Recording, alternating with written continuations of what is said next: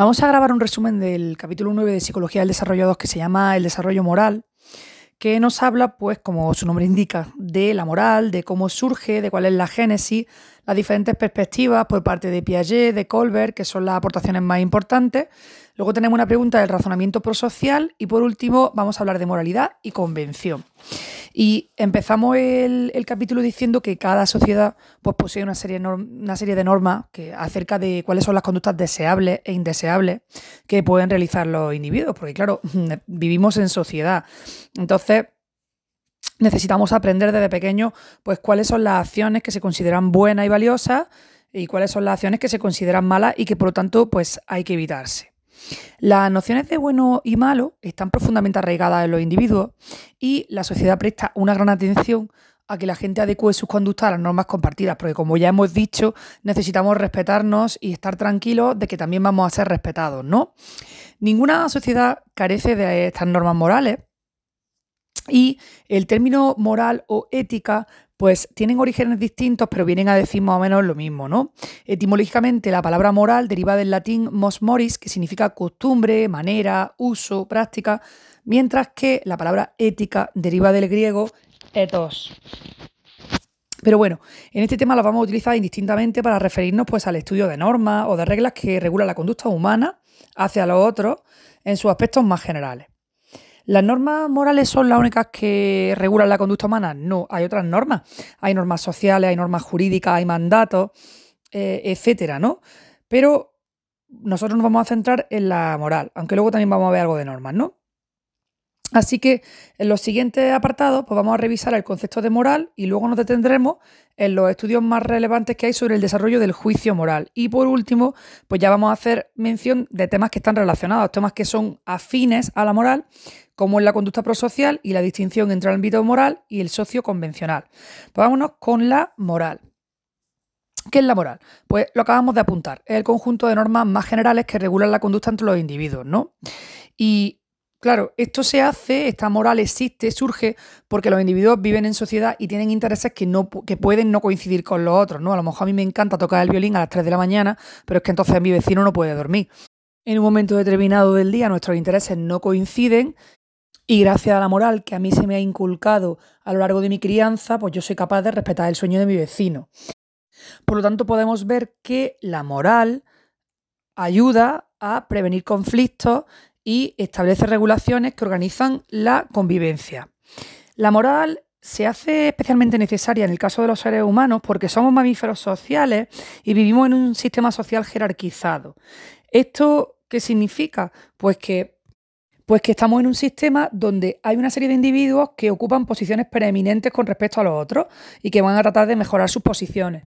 Resulta que los animales sociales pues, establecen un sistema de jerarquías que dan acceso diferenciado a los recursos escasos. Vaya que cuanto más power tienes, pues más fácil para ti es acudir a las salas VIP del concierto tal.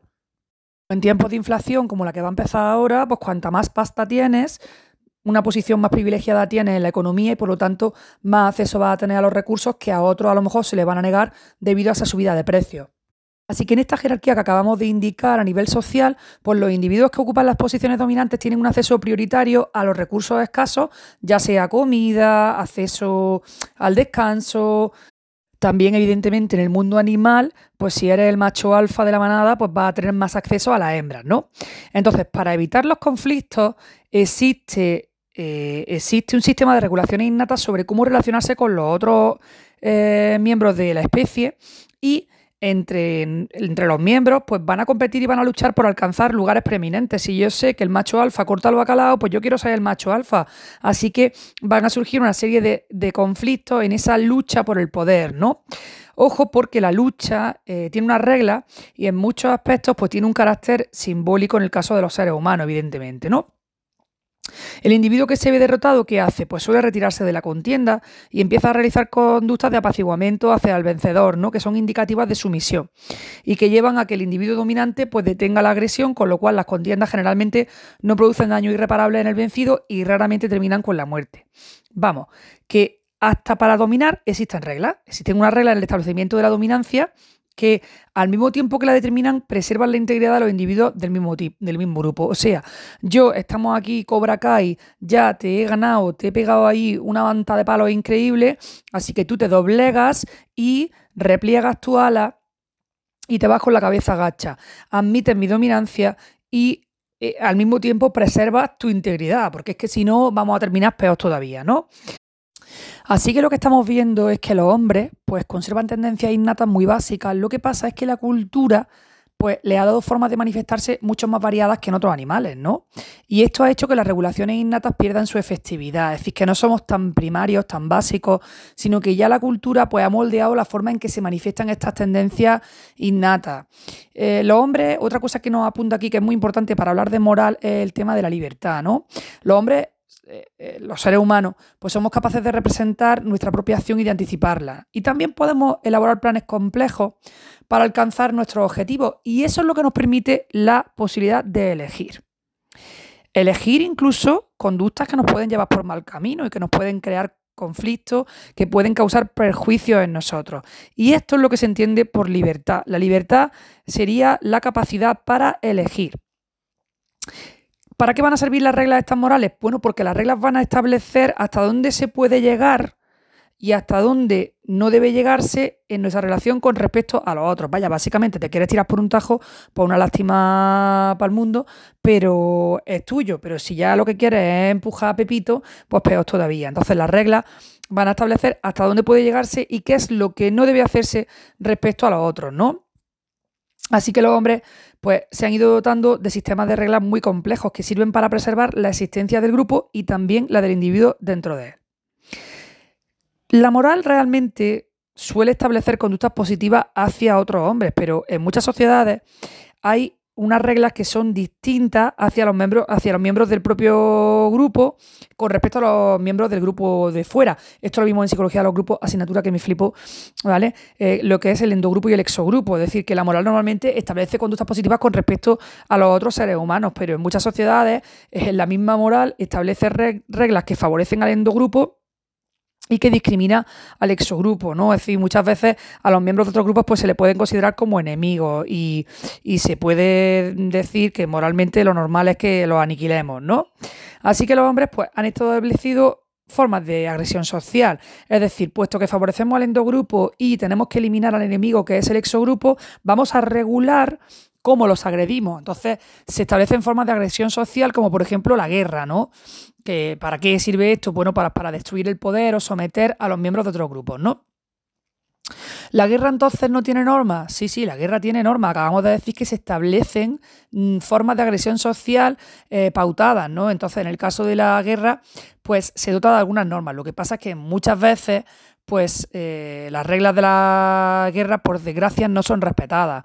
Pero vamos, que existen unas reglas, ¿no? Donde se plantean una serie de convenciones, pues por ejemplo, para evitar la crueldad innecesaria con los vencidos. Vale, pues ahora mismo has conseguido hacer prisioneros a individuos del bando contrario, pero no es necesario que los tortures. Entonces, hay una serie de normas que dicen que los prisioneros deben recibir un trato humano y que no deben ser exterminados ni sometidos a tortura. ¿Esto se respeta siempre? Pues no, pero la norma existe, ¿no? Así que volviendo a la moral, que es de lo que nos ocupa este tema, pues la moral tiene eh, en su base componentes innatos, que lo hemos dicho ya, que no son despreciables, pero que han sido moldeados por la cultura y por la forma de la sociedad. Hay gente que dice, ah, pues yo no sé si de verdad existen componentes innatos. Bueno, pues resulta que el hecho de que los asuntos morales mm, susciten fuertes reacciones emocionales en las personas podría ser un argumento a favor de que existen mm, como porque tienen un componente innato, ¿no? Ya que sabemos, y lo hemos estudiado no solo en psicología de la emoción, sino en muchas otras asignaturas, que las emociones son bastante primitivas y que suelen ser como una energía que nos mueve para facilitar la acción con respecto a una amenaza, con respecto a un desafío, a un peligro, todo esto. Así que esto sería una preguntilla de examen. El hecho de que unos argumentos a favor de la existencia de esos componentes innatos de la moral sería las fuertes reacciones emocionales que tienen algunas personas cuando se están discutiendo temas morales. En el capítulo anterior ya dijimos que el aprendizaje de las reglas comienza desde muy pronto, porque los adultos, desde que los niños son pequeñitos, pues tratamos de socializarlos, intentamos que sean individuos aceptados por la sociedad y eso requiere que respeten las normas, ¿no? Porque si no, no sería posible la convivencia social. ¿Qué pasa con estas normas? Porque al principio son implantadas por los otros, es decir, por los padres, por los profes, por los cuidadores. Estas normas al principio son implantadas por los otros, pero poco a poco van siendo interiorizadas por el propio sujeto. Y dentro de la teoría psicoanalítica, pues tenemos a Freud que introdujo la noción de superyo, que es una noción muy interesante porque lo que dice Freud es que el individuo interioriza la imagen de su padre diciéndole que esto no se dice, que esto no se hace, que esto no se toca. Y a través de esa interiorización lo que está haciendo es incorporar el modelo social en el que vive, es decir, las exigencias de la sociedad, en esa sociedad en la que vive el individuo, cuáles son las exigencias y el respeto a las reglas, ¿no? ¿Qué pasa cuando el individuo no, no respeta esas reglas que le está diciendo su super yo? Bueno, pues que le surgen remordimientos y, esto es una manifestación de que las reglas eh, se van, estas normas se van interiorizando progresivamente y finalmente pues no es necesario que exista una presión exterior para su cumplimiento, porque ya tienes tú, tu super yo diciéndote que te has equivocado, que lo has hecho muy mal, que la próxima vez lo hagas mejor. Tenemos ahora un apartado que se llama las normas sociales. Ahora empiezan a venir muchísimos conceptos que yo ya los he visto en las preguntas de los exámenes tipo test porque me he puesto ya en estos días. Bueno, las normas sociales, pero son bastante fáciles y además muy interesantes. A mí es que este tema me parece muy chulo. Las normas sociales. Bueno, pertenecen a tres categorías básicas, aunque dice aquí que esto no las agota. No sé muy bien si lo que quiere decir es que no son las únicas. Pero de cualquier manera existen tres categorías básicas, que son las normas convencionales, las reglas morales y las normas jurídicas. ¿Qué son las normas convencionales? Bueno, pues son las normas que regulan usos sociales como por ejemplo la forma de vestir, el saludo, eh, las prácticas como el cuidado de los niños, las costumbres y presentan bastantes variaciones entre sociedades o grupos. Hace nada he visto yo una pregunta tipo test que era, ¿la minifalda que se ponen las adolescentes es una norma convencional, una regla moral o una norma jurídica? Pues eran las normas convencionales, porque todo lo que son las formas de vestir, eh, pues tienen que ver con las normas convencionales. Y claro, dice aquí que presentan bastantes variaciones entre sociedades o grupos, porque ya ves tú, no nos vestimos nosotros iguales que se visten a lo mejor en pueblos de África o en pueblos de la Polinesia. Entonces son normas convencionales, cómo saludamos, cómo se cuida la crianza, todo eso, normas convencionales. Luego están las reglas morales. Las reglas morales se refieren a aspectos más generales, no, es tan concreto como la ropa o cómo se saluda, sino aspectos más generales de las relaciones con los otros. ¿Y de qué van las reglas morales? Pues de la justicia, de la integridad de los otros, del respeto a sus derechos. Las normas convencionales y las normas morales tienen en común una cosa, que es que no están explícitamente codificadas, es decir, que no hay un libro, voy a leerme el libro de las normas convencionales de España, voy a leerme el libro de las reglas morales de mi barrio. No, no están explícitamente codificadas. Sin embargo, casi todos los individuos las comparten y se adquieren a lo largo del desarrollo, porque tus padres te están dando la brasa con esto sí, esto no, y nosotros ahora que somos padres, pues lo mismo, ¿no? La norma jurídica esas sí que están explícitamente codificadas, ¿no? Y se caracterizan porque existe un poder que se ocupa de imponer sanciones. ¿Están formuladas de manera explícita? Hombre, pues claro, porque están explícitamente codificadas. ¿Y para qué se codifican? Bueno, porque en caso de que se violen estas normas jurídicas, pues se impondrán las sanciones que acabamos de decir. Así que tres normas que son las convencionales, las morales y las jurídicas. Ahora, ¿Los límites entre estos tres tipos de reglas son súper definidos? No, son borrosos y además ya hemos dicho que varían de una sociedad a otra. ¿Por qué? Porque hay algunas sociedades que son muy estrictas con respecto a algunas de ellas y otras que son muy tolerantes o más abiertas, ¿no? Y hemos dicho que los límites entre estos tres tipos de normas son difusos, pero hay que decir que las normas morales en mayor o menor medida impregnan a las demás, impregnan a las convencionales y a las jurídicas. Y tiene sentido, porque evidentemente las leyes, las leyes, el derecho civil, el derecho mercantil, el derecho tributario, las leyes se hacen normalmente en base a la moral, a lo que es justo, ¿no? Aunque a veces podamos estar más o menos de acuerdo con ellas. Y por otro lado, las normas convencionales, bueno, pues en algunos países es inmoral, se considera inmoral vestir de una manera. Entonces estamos viendo que mm, los tres tipos de reglas tienen límites borrosos, ¿no? Vamos a ver ahora algo de historia y las perspectivas teóricas sobre la moral y el estudio de la moral, ¿no? Bueno, lo primero que tenemos que decir, en la mayoría de las sociedades las normas han estado asociadas con la religión. La religión servía pues para situar fuera de ellas el origen y su validez. Es decir, si esto lo dice la Iglesia o si esto lo dice el Corán o si esto, pues entonces es válido. Y si esto está fuera de ahí, pues entonces no es válido. Entonces, eh, las normas, puesto que surgían a partir de la religión, normalmente aparecían explicitadas en códigos morales o religiosos, porque se atribuía a Dios el origen de esa norma moral. Y no respetarla, pues claro, era muy chungo, porque conllevaba sanciones en esta vida, en la otra o en ambas. Y así, pues claro, las sociedades hacían más indiscutibles las normas morales, porque al atribuirlas a una fuente superior y externa, que era Dios, pues así conseguían que la gente las respetara, estas normas morales, y además no las discutiera, ¿no? En estos códigos religiosos, pues vemos que se mezclan regulaciones de tipo social con otras de otro tipo, por ejemplo, de tipo, médico, sanitario, higiénico, que lo que intentaban era preservar la salud del grupo. Y sabemos, bueno, que en la religión, no solo, bueno, cristianismo, judaísmo, en el, en el Islam, vemos pues prescripciones con respecto a tipos de alimentos que se pueden tomar o bueno, otras indicaciones que tienen que ver con preservar la salud, la salud del grupo. ¿Cuándo aparece la primera reflexión explícita sobre las normas? Pues la vamos a encontrar en la antigua Grecia y surge en un momento en el que la sociedad griega está cambiando rápidamente y se ve necesario pues hacer una reflexión sobre la moral. Y una de las cuestiones principales que se plantean pues es ver cuál es el origen de las normas, de dónde surgen y sobre todo de dónde proviene su validez y la necesidad que hay de que sean respetadas. Pues hay diversas posiciones que se han defendido a lo largo de la historia y que atribuyen el origen de, bueno, que atribuyen la moral a diversos orígenes. Por un lado están las concepciones de tipo religioso, que ya las hemos comentado en la introducción de esta pregunta, que lo que hacen es que atribuyen a Dios el origen de las normas.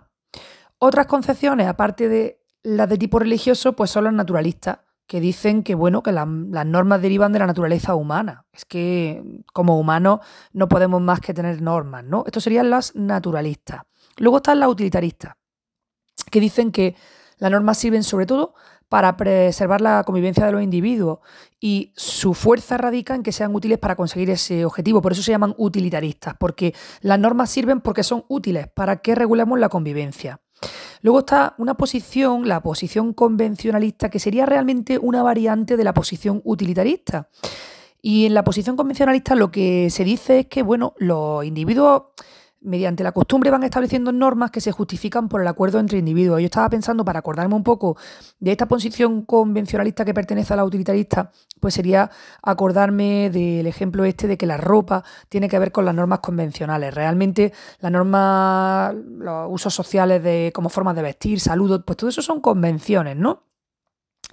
Sería que la costumbre va estableciendo normas que justifican eh, que se haga, por ejemplo, pues yo qué sé, eh, normalmente aquí los hombres en Occidente van con pantalón, pero hay muchos pueblos de África donde van con un, no me acuerdo cómo se llama, creo que se llama bubu, que es una especie de, vestido, ¿no? Entonces, todo, aunque va encima de unos pantalones, pero es una especie de, de camisa muy larga, ¿no?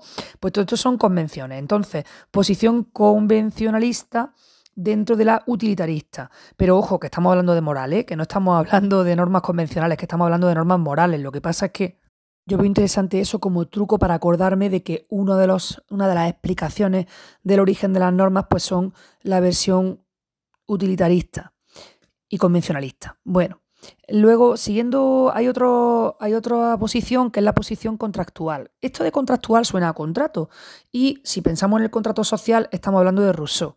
Bueno, Rousseau era un filósofo que dijo que las personas, los individuos, para, al vivir en sociedad, pues tienen que establecer un contrato social en el cual lo que hacen es que ceden parte de su libertad para preservar, para preservarse de las amenazas de otros individuos. Básicamente, ese contrato social significa que si yo quiero vivir en sociedad, tengo que renunciar a algunas de mis libertades precisamente para respetar las libertades de otros. De otros. Pues entonces, ese origen de la moral eh, se explicaría por el contrato que establecen los individuos. Entonces sería pues la posición contractualista. Y ojo porque tiene una importancia considerable en la actualidad a partir de trabajos del filósofo moral norteamericano Rawls en 1971. Para cerrar esta, esta, pincelada que hemos dado de historia y de perspectiva histórica, tenemos que hablar de una cosilla que no es, el enfrentamiento entre la filosofía y la sociología, pero sería em, explicar que eh, muchas veces a la moral pues se le atribuyen, bueno, se le han atribuido fundamentos filosóficos. Entonces, a partir de ahí, pues los filósofos se han flipado y han dicho, oye, vamos a reflexionar sobre la naturaleza de las normas morales, ¿no? Y tanto se han flipado los filósofos hablando de la naturaleza de las normas morales que han creado una rama de la filosofía que es la ética. En su intento de explicarlas, pues los filósofos a veces han derivado las normas morales mm, de principios muy generales que deberían ser admitidos por todos. Es decir, están explicando la naturaleza de las normas morales y han dicho, pues oye, vienen de principios universales, principios muy generales que deben ser admitidos por todos. Pero ahora es cuando surge el conflicto con los sociólogos, porque los sociólogos dicen, mira, mm, según el país al que te vayas, según la cultura en la que estés, pues va a haber morales muy distintas. Es decir, hay sociedades muy distintas que tienen morales muy distintas. Entonces sería muy difícil establecer principios universales y a lo mejor los filósofos os estáis colando. Y dicen los sociólogos, lo que tenemos que hacer es estudiar la moral como un fenómeno sociológico. ¿Eso qué significa? Pues que lo vamos a estudiar como algo que se da cuando los hombres viven en sociedad. Entonces, lo que va a hacer el sociólogo es estudiar los distintos tipos de moralidad que están ligados a cada sociedad. Y de todo este debate entre filósofos y sociólogos, pues surge una distinción que hace un antropólogo francés entre la moral y la ciencia de las costumbres. Levi Brul en 1903 pues, establece una contraposición entre dos áreas. Una sería la moral, que se ocuparía de los fundamentos filosóficos, y otra sería la, la, ciencia de las costumbres, que estudiaría las prácticas morales reales que existen entre las distintas sociedades. O sea, que, bueno, entre, no, perdón, en las distintas sociedades. O sea, que la moral moral per se propiamente dicha sería la que se ocupa de los fundamentos filosóficos de la moral, mientras que si nos referimos a cada sociedad qué moral tiene, pues hablaríamos de ciencia de las costumbres. Pues vamos ya con la pregunta número 3 que nos, nos habla de la génesis de la moral. Lo primero que tenemos que hacer es establecer una distinción entre conciencia y conocimiento moral, por un lado, y por otro lado la conducta moral. Claro, no es lo mismo saberse las reglas que respetarlas. Entonces, claro, un individuo puede haber recibido una serie de normas morales, incluso estar de acuerdo con ellas y luego hacer lo que le sale del alma y saltárselas por el arco del triunfo. Los primeros estudios de los psicólogos que se ocuparon de los fenómenos morales, pues lo que intentaron fue ver cómo los individuos van adquiriendo las características morales que se consideran beneficiosas. Y a estas características que les solemos llamar virtudes, pues pueden ser la honestidad, el altruismo, la generosidad, el autocontrol y todo esto. Que estos estudios empezaron a hacerse como en 1928 y se cogieron a miles de niños, pero las conclusiones no eran claras porque había mucha variabilidad entre los individuos y se veía también que dependían mucho de las circunstancias.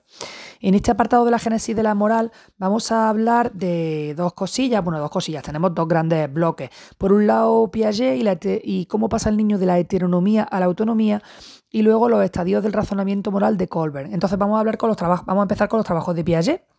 Piaget empezó en 1932 a hacer una investigación que constituye el núcleo del libro que escribió más tarde que se llama El juicio moral en el niño. Este libro tuvo un gran impacto y de hecho cambió la orientación de los estudios sobre la génesis de la moral. Y en lugar de centrarse Piaget en las valoraciones morales que hacen los individuos o en la conducta moral que tienen, pues se orientó hacia el estudio del razonamiento moral. Es decir, cuáles son los criterios que tienen los niños cuando razonan sobre lo que está bien y lo que está mal. O sea que no se, no se puso tanto a, a ver cuál era la conducta de los niños, sino cómo razonan ante Mm, digamos, eh, ante situaciones en las que hay que aplicar normas morales. Así que, y esto es muy pregunta de examen, eh, Piaget lo que hace es desplazar el interés de los contenidos morales a la estructura del razonamiento moral. No me interesa tanto qué piensa el niño, sino cómo se estructura su razonamiento. Una de las principales distinciones que hace Piaget como punto de partida de su trabajo es el hecho de que las normas pueden ser impuestas o pueden interiorizarse. Es decir, puede ser que mi padre o mi madre me mande algo o puede ser que yo tenga interiorizada una norma que no necesito que me lo diga nadie. Entonces, las normas pueden ser impuestas por otros o pueden interiorizarse y llegar a que el sujeto las haga suyas propias. Y dice Piaget, pues yo voy a buscar algún contexto en el que el niño considere que las normas son propias, es decir, que, que las asume y que nadie le tiene que decir lo que tiene que hacer. Y buscando, buscando, pues encuentra un terreno en el que existen reglas estrictamente infantiles, que es el contexto del ámbito de los juegos más específicamente los juegos de reglas, por ejemplo las canicas. Y de hecho coge Piaget a una serie de niños y los pone a jugar a las canicas y en su estudio se da cuenta de que hay una serie de etapas, no solo en la práctica de las reglas, sino además en la conciencia de las reglas. Y a partir de ahí, Piaget se viene arriba y dice, pues yo voy a estudiar a partir de aquí problemas más, propiamente morales. Por ejemplo, las intenciones en las acciones, cuando hacemos algo acaso hecho o no. Voy a estudiar la mentira, la responsabilidad y también la noción de justicia. Porque todo esto es un concepto esencial en el conocimiento moral. ¿Qué hace para llevar a cabo su estudio? Pues Piaget utiliza historias, utiliza una serie de historias que cuenta a los niños y estos tienen que evaluar pues, de acuerdo con su grado de bondad o de maldad. Por ejemplo, le dice en una de las historias sobre responsabilidad y la intención, pues le explica, le cuenta a Pepito, le dice, mira, un niño al entrar en una habitación abre una puerta detrás de la cual hay unas tazas y pues sin querer, claro, el niño no sabía que las tazas estaban detrás de la puerta y como resultado de su acción se rompen 15 tazas. Pues eso se lo cuenta a un niño, ¿no? En otra historia, pues el niño, aprovechando que su madre está ausente, intenta agarrar un frasco de mermelada que está guardado en un armario de la cocina. Y aunque no consiga alcanzarlo, pues al bajarse se engancha con una taza que se rompe. Bueno, pues le cuenta al niño estas dos historias, la de cuando rompe 15 tazas detrás de la puerta y la de cuando rompe una porque se le engancha al bajar el tarro de mermelada. Y le pide al niño que compare estas dos historias y que diga si los dos niños son igual de culpables o si uno es más culpable que el otro. ¿Cuáles van a ser las respuestas? Chan, chan, chan, chan. Bueno, pues hasta los 7 años la mayoría de los niños suelen decir que el niño que rompió 15 tazas es más culpable, mientras que el otro pues solo rompió una, pues tampoco para tanto, ¿no? ¿Qué pasa aquí? Que si nos damos cuenta, estos niños de hasta 7 años están valorando la acción no por las intenciones, sino por los resultados. En otro estudio se va a pedir la evaluación de una mentira. Aquí hemos pedido evaluación de responsabilidad y de intención. Ahora vamos en otro estudio, Piaget pues contra otra historia que es para evaluar una mentira. En una de las historias que señalaba, bueno, pues que un niño va pasando por la calle y se encuentra con un perro muy grande que le asusta. Y entonces cuando llega su madre le dice, mamá, he visto un perro tan grande como una vaca. Y en otra historia, pues el niño al volver de la escuela cuenta que la maestra le ha puesto muy buenas notas, cosa que no es cierta porque la, profesora no le ha puesto ninguna nota, ni buena ni mala. Cuando se le pide a los niños que evalúen estas dos historias, los más pequeños, hasta los 7 años, pues frecuentemente señalan que la mentira más grave es la referente al perro. ¿Por qué? Hombre, porque los perros no pueden ser tan grandes como una vaca, mientras que sí que es verosímil que al niño le pongan buenas notas en la escuela.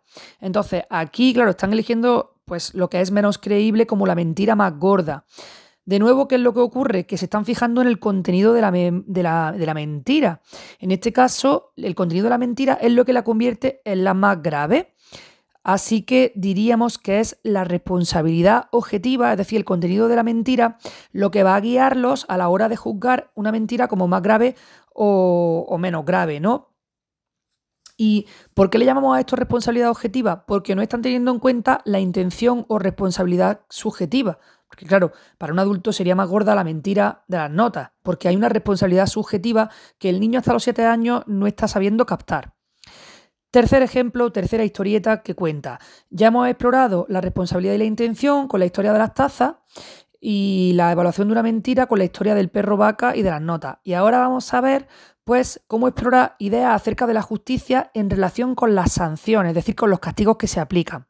Y le dice Piaget al niño, mira, un niño ha roto un juguete que pertenecía a su hermano más pequeño. Y le pregunta, ¿qué, qué tiene que hacer en este caso? Porque le ha roto el juguete, ¿no? Y le va a dar tres opciones. Uno, darle uno de sus propios juguetes y quedarse sin él. Otra, arreglar con su dinero el que rompió o comprarle otro nuevo. Y tercera opción, quedarse una semana privado de otros juguetes. ¿Cuál es la respuesta que da el niño más pequeño?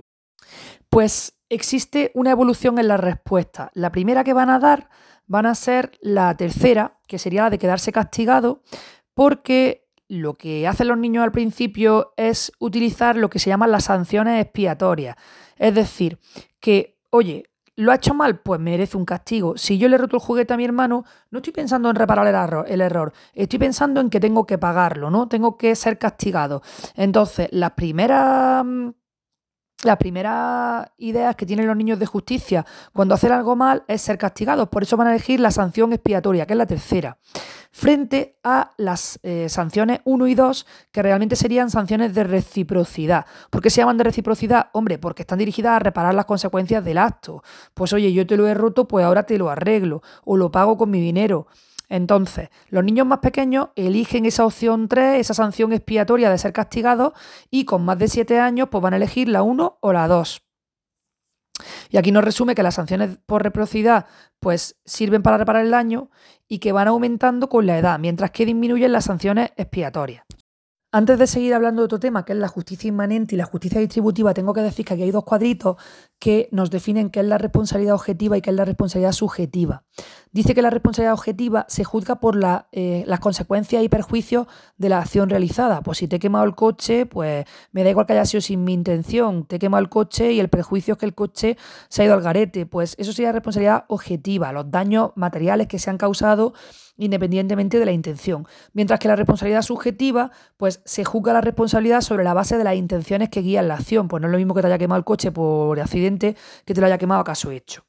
Pues ya hemos visto esto y ahora sigue Piaget ahí on fire. No, pare, sigue, sigue. Está Piaget que, que se sale y dice, pues ahora voy a estudiar eh, si los niños creen en la existencia de la justicia inmanente. La justicia inmanente sería, bueno, estaría basada en la idea de que el mundo es eh, intrínsecamente justo, es decir, que existe una justicia propia, o sea, en la naturaleza existe una, propia, una justicia eh, de las cosas, de manera que se castiga a quien obra mal. Y llega Piaget para estudiar si los niños pues, eh, tienen ese concepto de justicia inmanente o creen en ella y le dice a los niños, mira, te voy a contar una historia. Resulta que hay dos niños que roban manzanas. Bueno, estaban robando manzanas y llega el guarda y los pilla. A uno de ellos los atrapa y a otro no. Pero al que no le atrapa sale corriendo y cuando va, está volviendo a casa por otro camino cruza un río que tiene el puente en mal estado y se cae al agua. Y ahora te voy a hacer una pregunta, le dice Piaget al niño. ¿Tú crees que de no haber robado las manzanas el niño también se habría caído al pasar por el puente? Pues es gracioso porque la mayoría de los niños le dicen que, sí, que si no la hubiera robado no se habría caído. Entonces, lo que están dando son respuestas a favor de la existencia de una justicia inmanente. Pero estas respuestas pues suelen disminuir con la edad, es decir, que conforme van creciendo, pues ya no creen tanto en la existencia de sanciones en la propia naturaleza, porque al principio sí que parece que los niños pues creen en esa justicia inmanente, piensan que la justicia es perfecta, que siempre se aplica y todo esto va unido a la idea de que, oye, siempre se debe castigar al culpable, ¿no? Aparte del tema de la justicia inmanente, pues otro problema que estudia Piaget en sus investigaciones es la justicia retributiva y la justicia distributiva. ¿Qué es eso de justicia retributiva? Bueno, pues tiene que ver con que los factores o castigos se imparten de acuerdo con los esfuerzos o méritos de cada individuo, mientras que la justicia distributiva diría que los favores se reparten equitativamente entre los individuos. Y para esto, pues utiliza otra historia y le cuenta al niño. Dice, mira, una mamá tenía dos hijas, una que era súper obediente y más bonita que todo, y la otra muy desobediente. La mamá quería más a la que le obedecía y le daba trozos de pastel más grandes. Ahora le pregunto al niño, oye, ¿te parece justo este trato? ¿Te parece bien que la mamá le dé menos a la desobediente y le dé más a la que obedece? Bueno, pues el 70% de los niños de 6 a 9 años aprueba el comportamiento de la madre, es decir, que creen en una justicia retributiva que es proporcional al esfuerzo, a los méritos del individuo. Mientras que cuando esta historia se le cuenta a niños de entre 10 y 13 años, pues solo lo aprueban el, 40%. Y esto lo que prueba es que los niños pues van pasando de una justicia predominantemente retributiva, donde creen que cada uno debe tener lo que se merece, hacia una justicia distributiva, donde se reparten equitativamente, pues, eh, digamos, los recursos entre los individuos. Este problema que acabamos de plantear, pues, se refiere a la justicia en las relaciones entre adultos y niños, pero Piaget también estudia cómo conciben los niños la justicia en las relaciones entre los niños, entre niños de la misma edad o de distinta edad. Y utiliza otra historia que es la siguiente. En una escuela había un chico grande que golpeaba a otro más pequeño y este no podía contestarle porque era más débil. Entonces un día en el recreo, pues el pequeño escondió el pan y la manzana del mayor en un armario, le esconde la merienda. Y ahora le preguntamos al niño si le parece justa la conducta del pequeño. ¿Qué ocurre aquí? Pues que con la edad van aumentando las respuestas que defienden la reciprocidad y por ello, pues la conducta del pequeño va siendo más aprobada. O sea que cuando son pequeños, no, no, no, no, no está bien lo que ha hecho, pero cuando son mayores dicen, anda, ahí lo lleva. El mayor le está haciendo bullying, pues que se fastidie, ¿no? Así que los pequeños podemos ver una diferencia con respecto a los, niños grandes porque los pequeños no consideran deseable la conducta recíproca y la razón es que está prohibida por los adultos. Entonces eso lo tienen muy marcado a fuego, eso no está bien. Mi mamá me ha dicho que no se pega, pero hombre, si te están pegando una leche tendrás que devolverla. Pues no, no, no, mi mamá ha dicho, me ha dicho que no se pega, así que no va a haber reciprocidad aunque me estén caneando. Pero ya conforme van creciendo, mm, mi mamá habrá dicho lo que sea, pero esto, este tío se merece que yo se la devuelva. También dice aquí que los pequeños no consideran que sea deseable la conducta recíproca, no solo porque está prohibida por los adultos, sino que también es posible que esto sea así porque el niño pequeño acepta que el mayor tiene más autoridad. Para terminar esta pregunta, que me ha parecido muy interesante con todos los ejemplos y la historieta, nos falta hablar de la moral heterónoma y autónoma, que era el titulillo de este apartado. Bueno, pues eh, el estudio de estos problemas que acabamos de ver y otros problemas que plantea Piaget en su libro, pues lo que llevan es a sostener que los niños pequeños, para los niños pequeños, el valor de las normas está ligado a las personas que las dictan, es decir, a los adultos. Así que hay que cumplir las normas porque lo determina una autoridad. Y a eso es lo que le llamamos la moral heterónoma.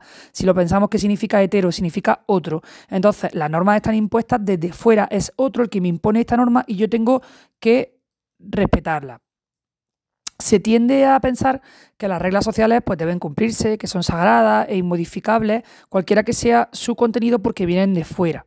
Y la moral heterónoma pues, va a orientar a los sujetos a evaluar los actos no por su naturaleza, sino, ojo, por la necesidad de obedecer a la autoridad del adulto. Es decir, que hay que obedecer las normas porque provienen de mi padre, de mi madre, de mi cuidador, y el niño va a considerar bueno aquello que su cuidador, su progenitor le manda, y también va a considerar malo aquello que sus padres le prohíben.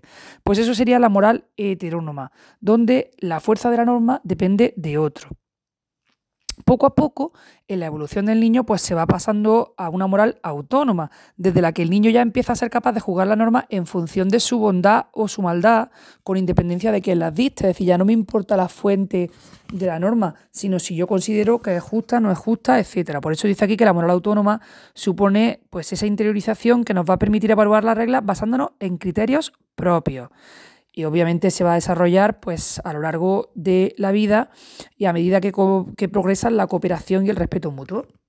Y ahora viene una pregunta de examen total que tiene que ver con un concepto que se llama el realismo moral. ¿A qué viene esto del realismo moral? Bueno, pues al hecho de que la posición heterónoma va a producir una estructura bastante sistemática de carácter preoperatorio que Piaget denomina realismo moral, es decir, que el niño en su etapa preoperatoria, esa concepción heterónoma que tiene de la validez de la norma, simplemente porque la determina otro, a eso le va a llamar Piaget realismo moral. Entonces, ¿Qué significa realismo moral? Pues que las obligaciones y los valores están determinados por la norma independientemente del contexto y de las intenciones. Y esto es lo que va a explicar, pues cuando hemos contado las historias estas de las tazas que se rompían o de la historia de la mentira con el perro vaca, pues este realismo moral sería el que va a provocar la creencia que tiene el niño de que existe una responsabilidad objetiva. Pues si ha roto 15 tazas, pues es peor que si ha roto una, sin valorar a lo mejor que cuando rompiste 15 tazas no tenías ninguna intención de romperlas, por lo tanto es igual que si rompes una. En ese caso, ¿qué hacía el niño? Pues que cuanto más exagerada y más absurda era la taza, pues peor la juzgaba. ¿Por qué? Por ese realismo moral que le hace juzgar las acciones a través de esa norma de forma independiente del contexto y de las intenciones. Luego ya hemos dicho que conforme evoluciona el niño va pasando de esa heteronomía a la autonomía y entonces empieza a razonar la norma, incluso puede que no esté de acuerdo con los adultos. Y todo esto pues, nos va a ir mostrando que el niño ya es capaz de considerar simultáneamente un número mayor de factores. No solo qué es lo que ha ocurrido, sino por qué ha ocurrido. La persona que lo ha hecho tenía eh, intención de hacer daño o no. Y eso es lo que va a hacer que el niño tenga en cuenta pues, situaciones más complejas, su capacidad de considerar simultáneamente más factores. Evidentemente, lo que acabamos de decir, le va a dar una independencia superior en su juicio, por eso va a pasar a la autonomía. El resumen de todo esto pues sería que el realismo moral impone un respeto absoluto respecto a la norma y se va a caracterizar por tres rasgos. En primer lugar, la heteronomía, que ya lo hemos dicho, y esa heteronomía le va a hacer no plantearse el valor de las normas morales, y no se lo plantea porque la norma es valiosa en sí misma, ya que proviene del adulto. La segunda cosa, pues el tercer, el segundo rasgo sería tomar la norma en su sentido más literal, sin tener en cuenta las condiciones en las cuales deben aplicarse. Y la tercera, pues la responsabilidad objetiva, es decir, que la acción es mejor o peor en función del daño que se ha producido, independientemente de la intención. Y nos dice aquí que este realismo moral se parece en otros terrenos, por ejemplo, al realismo, al realismo que atribuyen los niños en los sueños, que dice que lo estudiamos en el tema 9 de Psicología del Desarrollo 1.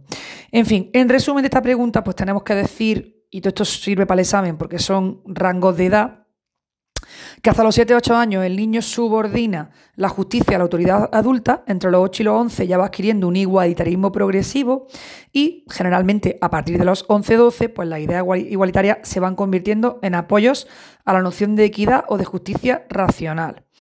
¿Se puede dar la moralidad entre grupos que no sean de iguales? No. Piaget lo que defiende es que la moralidad eh, solo se desarrolla en el intercambio de unos individuos y otros dentro del grupo de iguales y sobre la base de relaciones cooperativas entre iguales que están basadas en el respeto mutuo y la reciprocidad. Así que si no hay respeto mutuo y reciprocidad, no se pueden dar esas relaciones cooperativas en las que está basada la moralidad. Porque todo eso es lo que lleva al sujeto a razonar moralmente.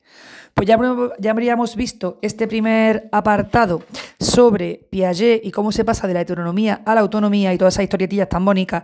Y ahora nos vamos al apartado número 2, donde nos habla de Kohlberg y sus estudios sobre el razonamiento moral. Bueno, Piaget llevó a cabo un trabajo exploratorio sobre las ideas morales de los niños, que la verdad es que fue bastante original, ¿no? Y este enfoque pues, permitía superar las limitaciones de los, de los planteamientos que se habían basado en el estudio de los contenidos morales. Vamos a recordar que en la pregunta de Piaget hemos dicho que él dice, a mí no me interesa tanto el contenido moral, sino la estructura moral, cómo razona el niño sobre la moral. Entonces, ¿qué se desprende de los trabajos de Piaget? Pues lo que acabamos de decir en el anterior apartado, que el niño realiza sus progresos morales en relación con su desarrollo intelectual, que es obvio, y también con el establecimiento de relaciones menos egocéntricas porque el niño conforme se va descendrando y va estando eh, dispuesto a contemplar más la mente del otro, pues eh, va teniendo relaciones menos egocéntricas y más cooperativas con sus compañeros. Ya hemos dicho que la cooperación y el trato igualitario es fundamental para que se desarrolle el pensamiento moral. La moral, pues a medida, de, a medida que las relaciones con los compañeros se van haciendo más intensas, pues resulta algo necesario, porque claro, eh, eh, a mayor complejidad en las relaciones, mayores regulaciones necesitamos. Entonces nos dice Piaget que no es que sea un lujo, ¿vale? No es una pijada tener moral, sino que es que es una necesidad. Porque cuando el niño es pequeño y depende del adulto, pues bueno, eh, se creen las normas morales que vienen del adulto y va que chuta ahí en esa heteronomía, en esa heteronomía que tiene. Porque considera al adulto una autoridad. Pero claro, conforme va creciendo y va estableciendo relaciones cooperativas con los otros, pues va a necesitar por narices situarse en el punto de vista del otro y superar su egocentrismo. Y hay que elaborar por una serie de nociones complejas como son la reciprocidad, la justicia, que son la base, como hemos dicho ya por activa y por pasiva, del pensamiento moral. Lo que pasa con el trabajo de Piaget, y por eso vamos a hablar ahora de Kohlberg, es que el trabajo de Piaget tiene una naturaleza exploratoria, pero no llegó a analizar los problemas completamente. Él lo que hizo fue establecer esas dos tendencias que hemos descrito antes, ¿no? La tendencia a la heteronomía y la autonomía, y, una forma intermedia entre las dos. Pero Kohlberg, que era un psicólogo norteamericano, Lawrence Kohlberg, pues dice, yo voy a, rizar el rizo y voy a profundizar un poquito más en las cosillas que Piaget no ha hecho. Entonces yo voy a hacer estudios mucho más detallados y voy a explicar pues técnicas parecidas a las de Piaget, pero las voy a estandarizar, las voy a perfeccionar porque yo soy guay y vengo detrás de Piaget, entonces Piaget es mi ídolo y yo si quiero contribuir pues tengo que hacer algo un poquito mejor, que es coger su, sus técnicas y perfeccionarla un poquito. ¿A qué se dedicó Colbert? Pues prácticamente dedicó su vida entera al estudio del razonamiento moral. Y él intentó formular estadios que fueran lo más precisos posible y también realizar estudios transculturales. Esto es súper chulo. Transculturales, para determinar el valor de esas ideas morales en distintas culturas. Así que vamos a hablar de Colbert y de los niveles de desarrollo moral. Bueno, Colbert hizo ahí su estudio, su investigación, ahí tan bonito, y llegó a una conclusión. Llegó a la conclusión de que el desarrollo moral pasa por tres niveles generales. ¿Cómo le llaman a estos niveles? Y también salen en los exámenes, obviamente. Pues los niveles preconvencional, convencional y postconvencional, que la verdad es que no es muy difícil estudiarse esto, ¿no? Bueno, el último se llama postconvencional o de principio. Y cada uno de estos se puede dividir a la vez en dos, porque hemos dicho antes que él quiere coger y afinar un poquito más, ¿no? Él quiere formular esos estadios, pero de forma más precisa posible. Entonces, coge tres estadios y cada uno los subdivide en dos, ¿no? Así que al final nos van a salir seis estadios, los que, están, que están recogidos en una tabla, en una tabla que ahora vamos a comentar, ¿no? ¿Cómo es el niño preconvencional? Es decir, con respecto a la moral, ¿no? Bueno, pues para el niño preconvencional la moral está determinada por las normas externas que dictan los adultos, es decir, que aquí coincidiría pues, con esa visión heteronoma de la moral de Piaget. ¿Qué le pasa al niño preconvencional? Pues que cuando ellos piensan, pues si una acción merece castigo, pues que es mala. Eh, así que lo importante es portarse bien, no pienso tanto, ¿no? Luego, en el nivel convencional, pues se llama también nivel conformista porque el niño acepta las normas sociales porque sirven para mantener el orden, pero eh, realmente tampoco, vamos a ver, que él considera que estas no deben ser violadas, las normas sociales, porque eso trae consecuencias peores y tiene que conformarse porque si no le castigan. Y en el nivel postconvencional, pues ya sí que la moral está determinada por principios y valores universales que van a permitir examinar las reglas y discutirlas críticamente. ¿Qué hizo Colbert para realizar su estudio? Pues él lo que hizo fue coger una serie de dilemas, dilemas, problemas no, en donde hay que elegir, dilemas en los cuales mm, se le, se le, dice a un sujeto una historieta y tiene que juzgar si la conducta que le están contando es adecuada o inadecuada. Claro, cuando le explican estas historias, pues siempre cada conducta, bueno, una de las conductas, desde luego, tiene que entrar en contradicción con determinados valores y eso es lo que va a hacer que se le plantee un dilema al sujeto que tiene que decidir qué elegir. Uno de los dilemas más conocidos, ¿cuál sería? Pues el dilema de Heinz. Este dilema, pues, trata de la historia de un individuo que tiene una mujer enferma. Y aunque existe una medicina con la que se puede salvar a, a la mujer, pues no tiene dinero para comprarla. ¿Qué pasa? Pues que el fabricante eh, no se la quiere dar porque el dinero que tiene no es suficiente.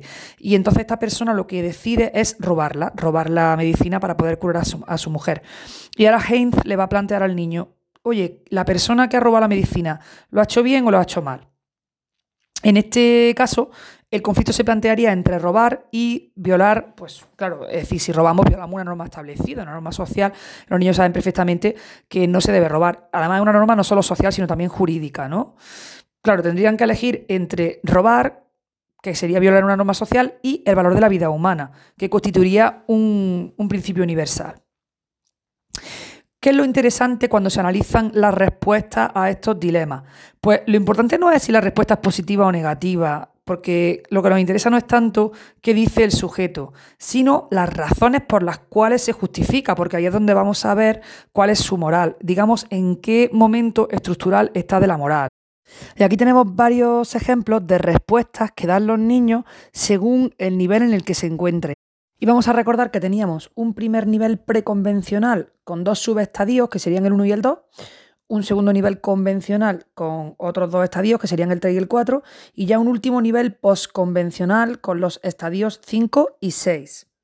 Pues los ejemplos que vamos a dar corresponderían a respuestas de niños que están en los niveles 1, 3 y 6. El 1 evidentemente pertenece al preconvencional, el 3 pertenece al convencional y el 6 ya es el último paso del postconvencional. Vamos a ver respuestas del nivel 1. En, el nivel 1 es gracioso porque nos encontramos respuestas antirrobo y respuestas pro robo. Un ejemplo de respuesta antirrobo sería, pues que, oye, le dice el niño al investigador, mira, uno no debe robar la droga porque te pueden coger y te mandan a la cárcel si lo haces. Y luego, si huyes y no te atrapan, pues la conciencia te va a molestar pensando que la policía te va a pillar en cualquier momento. Pues esto sería un razonamiento del nivel 1 antirrobo. Y otro razonamiento nivel 1 pro robo sería, pues, oye, este hombre roba, roba la medicina porque quiere a su mujer y no quiere que se muera, porque si no la echaría de menos. Y también da respuestas como si su mujer se muere se quedaría solo y no tendría quien la atendiera. A la izquierda tenemos un, esquema de eh, qué es lo que ocurre, la descripción de qué qué ocurre, en cada uno de los subestadios. Entonces, en el estadio 1 y 2, que pertenecen al nivel preconvencional, tenemos pues en el estadio 1 en concreto, vemos que el niño tiene dificultades para considerar dos puntos de vista en un asunto moral. ¿Por qué? Porque le cuesta concebir las diferencias de intereses, es decir, que esté este hombre que tiene su interés de salvar a su mujer y que esté el farmacéutico que tiene su interés de ganar dinero por la medicina que ha, que que ha fabricado. El niño que va a hacer entonces, como tiene dificultad para considerar estos dos puntos de vista, pues lo que va a hacer es aceptar la perspectiva de la autoridad. Y entonces va a, va a considerar que, eh, que, lo importante es que no te castiguen. Es decir, va a, considerar las consecuencias físicas de la acción. Bueno, no solo que no te castiguen, sino simplemente va a fijarse en las consecuencias físicas de la acción y no va a tener en cuenta la intención. Por eso los dos ejemplos que hemos dicho, antirrobo y prorrobo, están centrados en eh, en el caso del antirrobo, dice, pues no la tienes que coger porque te pueden mandar a la cárcel o te puedes agobiar pensando que la policía te va a pillar. ¿Esto a qué corresponde? Pues que mm, está valorando las consecuencias físicas de la acción. Y en, el, en la respuesta pro robo dice, roba a la mujer porque, claro, quiere la medicina porque si la mujer se muere se queda solo. Entonces está pensando en las consecuencias físicas de la acción, que se queda solo, no tendría quien la atendiera. Pues esto sería un estadio 1 del nivel preconvencional donde hay una orientación hacia el castigo y hacia la obediencia. No entiendo el, conflicto de intereses entre el farmacéutico y Haynes, que es el hombre que está salvando a su mujer. No entiendo el conflicto de intereses. Voy a agarrarme a lo que dice la autoridad porque así evito el castigo. Y solo valoro las consecuencias físicas de la acción. Pues ese sería el punto, el estadio 1. Ahora vámonos al estadio 2 del nivel preconvencional. Pues aquí hay una, orientación hedonista, hedonística ingenua. De este no tengo ningún ejemplo, porque el siguiente ejemplo que tengo es del nivel 3, pero voy a hablar de qué pasa en el estadio 2.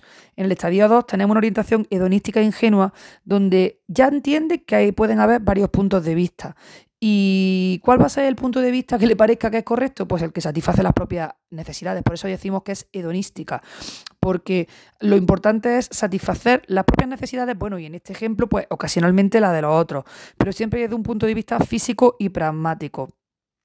Aquí hay una también aparece una reciprocidad pragmática. Cuando hablamos de pragmática significa práctica.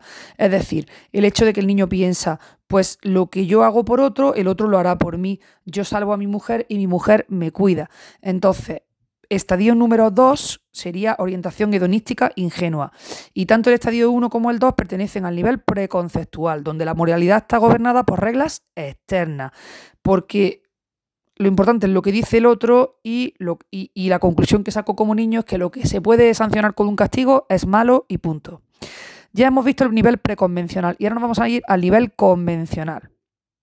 En el nivel convencional la palabra clave es las normas sociales, porque aquí la base de la moralidad, lo que está bien y lo que está mal, va a tener que ver con las normas sociales. El, niño va a entender que, digamos, mantener la paz social es importante, mantener esa, mm, esa ese que la sociedad me vea como alguien bueno y respetable, eh, que soy un buen chico, que soy una buena chica, va a ser lo más importante. Entonces, en el nivel convencional respetamos las convenciones, las normas sociales y lo más importante es que eh, en, el, en otro nivel estaba bien o mal lo que se castigaba o lo que no se castigaba, mientras que aquí lo que está bien o lo que está mal es lo que produce aceptación social o no. El nivel 3 sería la orientación hacia el buen chico o la buena chica. Y vamos a ver el ejemplo, un ejemplo que tenemos aquí de una respuesta que daría un niño en el nivel 3, eh, y en este caso la, respuesta es pro robo, pero que ya digo que puede ser siempre antirrobo o pro robo, porque lo importante no es si dicen que está bien robar la medicina o no, sino la explicación que dan. Vamos a ver un ejemplo de nivel 3, de orientación hacia ser el buen chico o la buena chica, eh, una respuesta pro robo. Pues el niño dice, le preguntan, ¿está bien que robe la medicina? Y dice, pues mira, nadie va a pensar que eres malo si robas la medicina, pero tu familia, ojo, tu familia te va a decir que eres un marido inhumano si no la robas. Es decir, si tú dejas que tu mujer se muera, tu, familia te va a criticar, no te va a aceptar y nunca vas a poder mirar a nadie a la cara. ¿En qué está basando la moralidad el niño con, este, con esta respuesta? ¿En qué, está, ¿En qué está basando lo que está bien y lo que está mal? Pues lo está basando en la, en la aprobación por parte de la familia. Entonces, aquí la buena conducta es la que agrada o la que ayuda a otros y que es aprobada por ellos. Entonces vamos a tener eh, niños con una orientación hacia la conducta normal, que sería la conducta estereotipada. Las buenas intenciones aquí son muy importantes y lo que estamos buscando sobre todo es que los demás nos digan que somos buenas personas. ¡Ay, qué niño más respetable!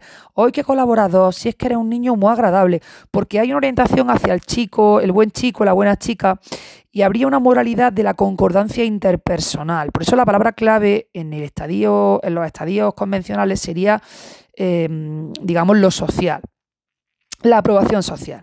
Pues esto sería un ejemplo del nivel 3, en este caso prorrobo. Luego tenemos un nivel 4, sería el estadio 4, que entraría, sería como el segundo escalón dentro del nivel convencional.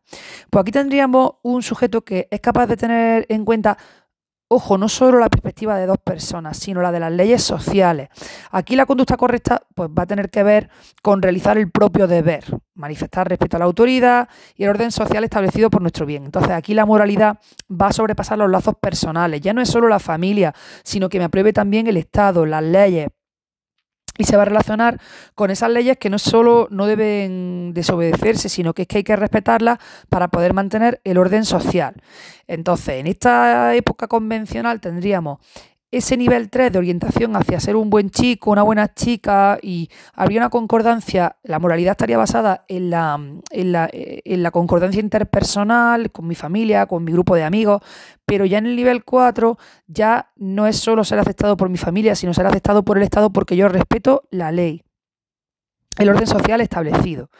Y ahora nos vamos ya a el último estadio que sería bueno, los dos últimos estadios que corresponden con el nivel postconvencional, donde ya la moralidad está determinada por principios universales, valores universales que van a permitir al individuo examinar críticamente la moral de la sociedad en la que vive. En este caso ya vamos a tener un niño, bueno, ya deja de ser niño, ya eh, tiene un espíritu más crítico, ya está preadolescente, donde empieza incluso a, bueno, cuestionar la moralidad de la propia sociedad en la que vive. Aquí tendríamos los estadios 5 y 6. El estadio 5 es el del contrato social y el 6 es el de la orientación hacia el principio ético universal, que sería como la guinda del pastel, ya el colofón.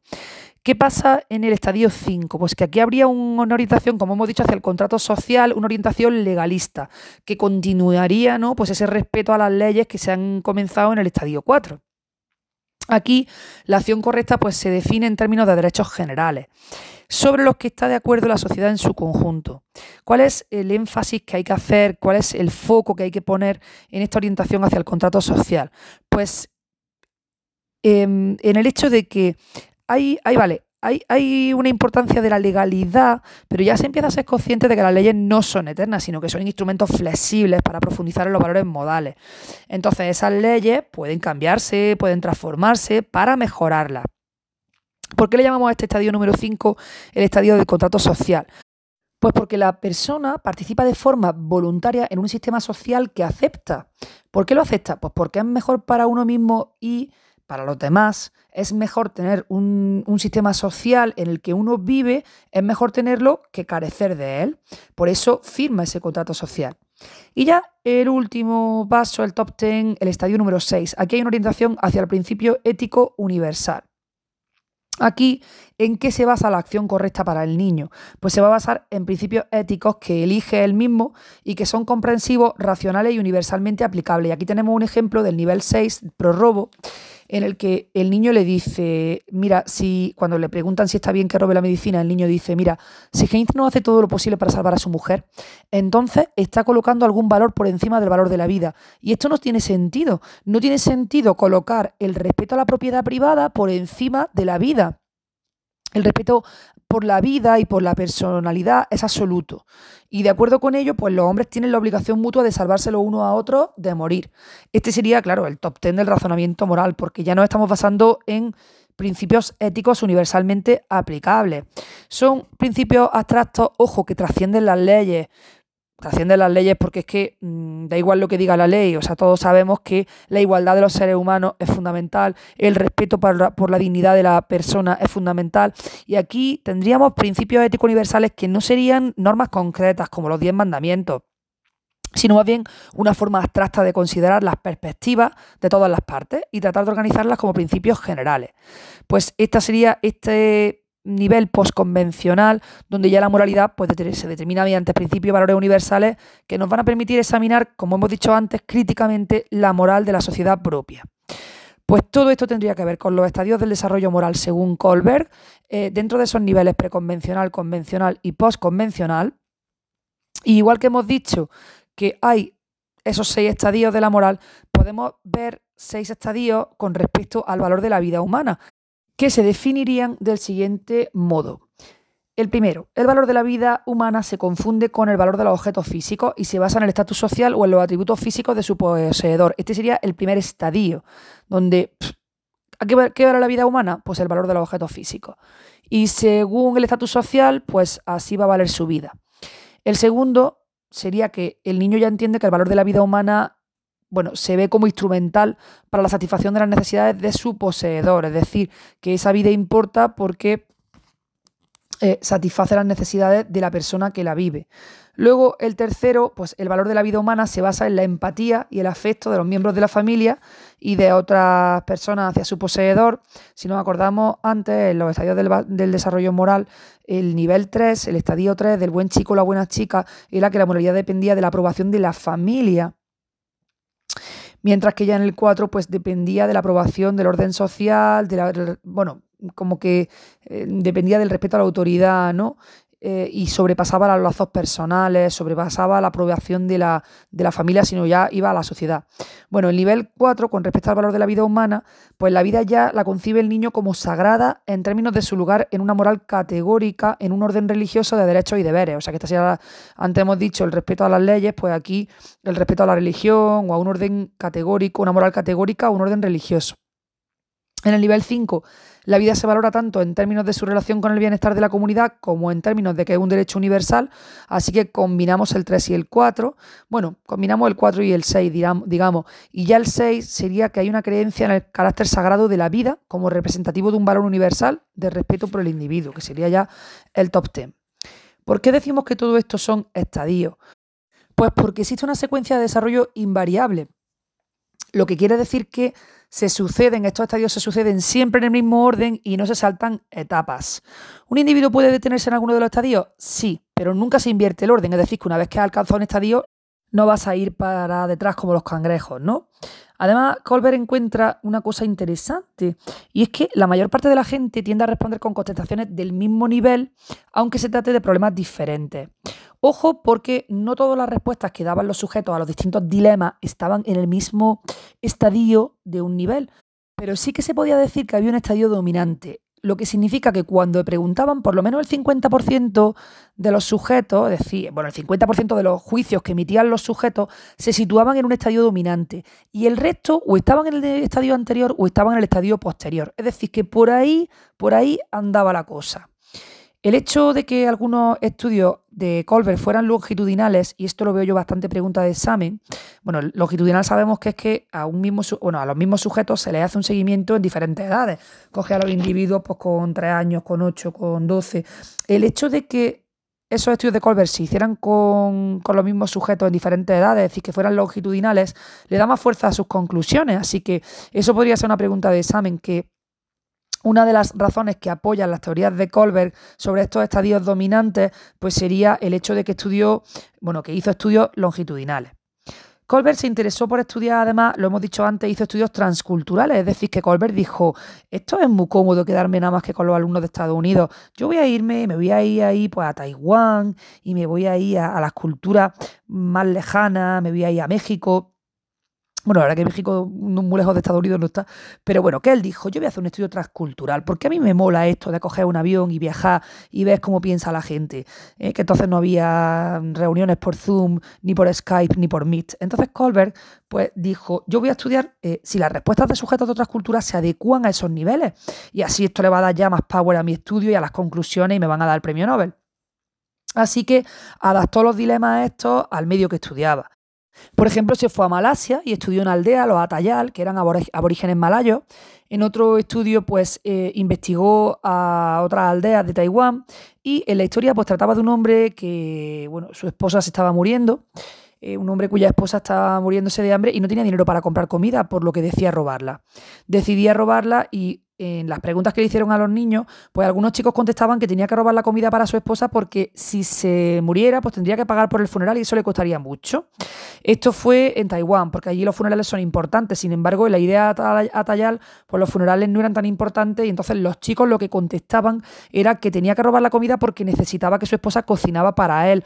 Si nos acordamos de lo que hemos dicho antes, de los diferentes estadios, estamos viendo que hay una orientación hedonística ingenua típica del estadio 2 que pertenece al nivel preconvencional, donde aquí la acción correcta es la que satisface las propias necesidades. Entonces, tanto en un caso como en otro, da igual que sea por el entierro o que sea porque tiene que darle de comer, pues en ambos casos los niños están dando respuestas que, Colbert clasifica en el estadio 2. ¿Tienen contenidos distintos? Sí, pero responden a la concepción hedonista ingenua eh, que según Colbert pues, caracteriza este estadio, que lo que está pensando el niño es en su propio interés. Los sujetos entonces, aunque pertenezcan a distintas culturas, producen explicaciones basadas en contenidos diferentes, pero tienen una forma de razonar que es la misma. Y esto establecería la Universidad de los Estadios. Y entonces, claro, ya pues cuando Colbert se fue a la cama, dijo, estoy muy contento con mi trabajo porque es que no solo me lo ocurrió en Estados Unidos, sino que me he ido a tres o cuatro pueblos lejanos y pues he demostrado que esto es universal. ¿Eso significa que todos los sujetos pasan, eh, digamos, con la, misma, mm, con la misma rapidez por todos los estadios? Pues no. Hay sujetos que pueden pasar más deprisa o más despacio por un estadio y los porcentajes no tienen que coincidir en una cultura o en otra. Eh, hay un cuadrito aquí que nos muestra los resultados de niños que entrevistaron de 10, 13 y 16 años en Estados Unidos, Taiwán y México. Y bueno, pues Colbert sostiene que la secuencia es independiente de la clase social, del medio, de la religión, que esto también es pregunta de examen. La secuencia de estadio establecida por Colbert, verdadero o falso, true or false, es dependiente de la clase social, del medio de la religión, influye pero no tanto, no, no influye nada, pues nada, la respuesta es que es independiente, la secuencia es independiente del medio, la religión, la clase social y no hay diferencias importantes entre católicos, protestantes, judíos, musulmanes, budistas o ateos. Pues si hemos dicho que es independiente de la religión, pues lo es y punto. Colbert era un tío que se le ocurraba y que era muy crítico con su propio trabajo. Entonces él fue muy sensible a las incongruencias que mostraban los resultados que, obtuvo en algunos estadios e intentó pues afrontar estas dudas y rizar el rizo y revisar sus propuestas. Y en ocasiones pues sometía los datos a nuevas codificaciones.